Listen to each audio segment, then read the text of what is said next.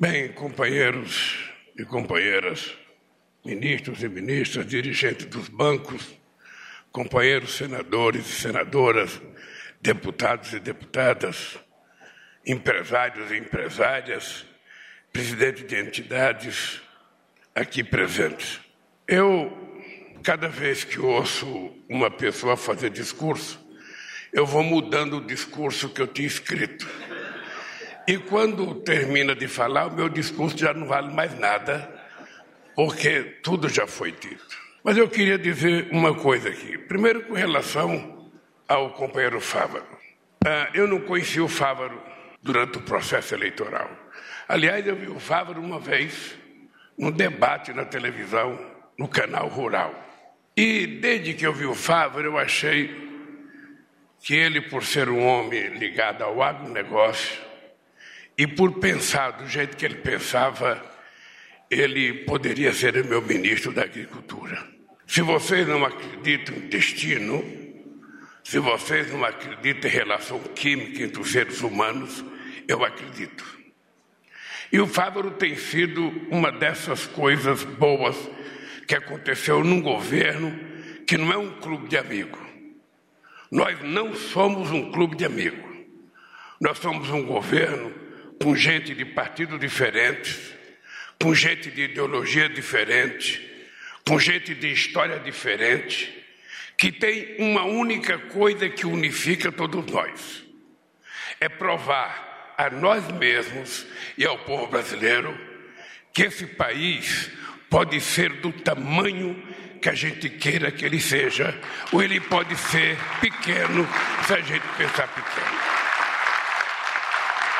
Hoje, dia 27 de junho de 2023, é o primeiro plano safra do nosso governo. E como os outros de 2003 a 2015 com a Dilma Rousseff, eu não tenho medo de dizer para vocês, todos os anos a gente vai fazer planos melhores do que no ano anterior. Estou convencido disso. Se enganam aqueles que pensam que o governo pensa ideologicamente quando vai tratar de um plano safra. Se enganam aqueles que pensam que o governo vai fazer mais ou fazer menos porque tem problemas ou não problemas com o agronegócio brasileiro. A cabeça de um governo responsável não age assim. A cabeça de um governo responsável não tem a pequenez de ficar insultando, insufrando o ódio entre as pessoas. Esse país só vai dar certo se todo mundo ganhar. Eu tenho tido a oportunidade de viajar ao mundo, mais do que quem governou antes de mim, e tenho tido noção do papel que o Brasil pode representar daqui para frente. Eu lembro quando o companheiro Fávaro me ligou dizendo que tinha 70 bilhões, 70 mil toneladas de carne parada nos navios entre o porto de Santos e o porto da China e que essa carne estragar porque tinha sido exportada fora de um prazo estabelecido entre o próprio Fávaro e o governo chinês. Na verdade, quem falou comigo a primeira vez foi a presidenta Dilma Rousseff, porque os donos da carne foram primeiro conversar com ela nos bancos do BRICS. Ela é que me ligou para ver se eu conseguia interferir junto ao presidente Xi Jinping. Eu não só falei com o presidente Xi Jinping, como pedi para o companheiro Alckmin falar com o vice-presidente, que era a pessoa mais afeta a discutir esse assunto. O que aconteceu um mês depois? As 70 mil toneladas de carne foram liberadas. E o Brasil vai receber os 2 bilhões ou um pouco mais que ele tem direito. Isso chama-se. Isso chama diplomacia. Isso chama-se soberania. Um governo não tem que atacar outro governo de outro país. A mim não me importa o que pense ideologicamente o presidente de qualquer país com ele. Eu não estou estabelecendo uma relação pessoal. Eu estou estabelecendo uma relação de Estado para Estado. E quando a gente estabelece uma relação de Estado para Estado, o que está em jogo não é o interesse pessoal do presidente da República, que gosta ou não gosta de Cicrano. O que está prevalecendo são os interesses soberanos do país que ele representa. Veja que engraçado. Muita gente costuma dar muito palpite sobre a situação do Brasil. Eu tive a oportunidade de fazer algumas viagens importantes esse ano. Uma delas foi o G7. E todo mundo faz discurso defendendo a questão da sustentabilidade, defendendo a questão do clima, mas nenhum país do mundo chega perto do Brasil na questão da sustentabilidade. Quando a gente vai discutir a questão energética, a gente diz alto e bom som para os nossos ouvintes. O meu país tem 87% da sua energia elétrica limpa e renovável, contra 27% do restante do mundo. Em se tratando de energia, inclusive de combustível, o meu país tem 50% de energia limpa e renovável contra apenas 15% do restante do mundo. Então, ao invés de ficarem querendo ensinar o Brasil como fazer, tente aprender com o Brasil também não há espaço para as pessoas se comportarem como se fossem espertas alguns e os outros fossem tontos e bobos. A questão de não desmatar, seja o Cerrado, seja o Pantanal, seja o Amazonas, é por uma questão de garantia desse país e da qualidade do ar que nós queremos viver e da qualidade das coisas que nós queremos produzir. Não é de hoje, Leila.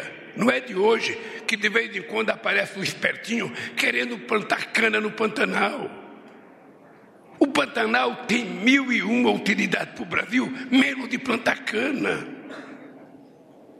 Da mesma forma que destruir uma floresta que está construída desde que Deus pôs no mundo há 200, 300 anos, que direito um cidadão tem, em nome de madeireira, ele querer pegar um um trator ou uma um motosserra e cortar uma árvore de 300 anos de existência. Aquela árvore não é dele. Aquela árvore não é minha. Aquela é uma coisa que foi produzida e dada de presente para a humanidade. Se esse cidadão quer fazer uma cadeira ou comprar madeira para exportar para a Itália, ele pode pegar as terras degradadas. Aliás, Pacheco, nós vamos criar uma linha de financiamento para quem quiser cortar madeira para fazer móveis, plante a madeira. Vamos plantar madeira de lei, vamos recuperar as nossas florestas com mogno, com jacarandá e com tantas outras coisas. Vamos financiar, como durante tantas décadas se financiou o eucalipto nesse país. O que nós não podemos é ser predadores daquilo que é um bem que nós temos, que é um bem do filho de cada um, que é um, um bem do filho, do neto, do bisneto. Ou seja, nós temos a obrigação de fazer as coisas bem feitas, porque o mundo está de olho na gente. Vocês viram agora que o Congresso francês aprovou que não vai querer fazer acordo com o Mercosul, porque eles acham que o Brasil pode não cumprir as metas de Paris. E quem cumpre? Quem deles cumpriu alguma meta agora mais do que nós? Quem deles cumpriu? Então é importante que a gente seja sério para que a gente possa exigir seriedade e respeito dos outros para conosco. A Marina disse uma coisa e o Fávaro disse sempre. Ou seja, nós não precisamos desmatar nada para criar mais gado, nada para plantar mais soja. Nós temos possibilidade de recuperar milhões de hectares de terras degradadas que esse país tem. Aliás, eu estou falando, Fábio, Paulo, já falei para você e já falei para o Paulo. Nós não precisamos sequer ter mais invasão de terra nesse país. O governo brasileiro, através do INCRA, e os estados, através da sua secretaria, Instituto de Terra, que cada estado tem um, pode fazer um levantamento de todas as terras devolutas, todas as terras improdutivas, e a gente tem uma prateleira de terra para poder fazer quem quer trabalhar, está aí a terra. Não precisa alguém invadir para a gente depois ficar num processo de três, quatro anos para descobrir que a terra é improdutiva. Vamos ver antes. O governo pode ter uma prateleira e oferecer ao país isso. Então, companheiros, pode estar certo, marque na cabeça. Dia 27 de junho de 2023, esse país mudou. Esse país mudou. Presta atenção. Esse país está trocando ódio pelo amor. Esse país está trocando a ignorância pela sabedoria. Esse país está deixando os interesses pessoais pelos interesses coletivos. Esse país quer voltar a ser um país grande. Esse país quer voltar a acabar com a fome. Esse país quer voltar a melhorar a qualidade, com a qualidade da educação.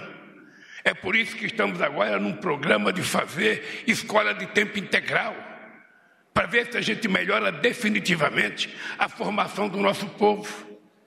Quem quiser construir esse país, nós estamos juntos. Quem quiser destruir, terá a nossa diversidade. O mundo depende muito do que a gente fizer.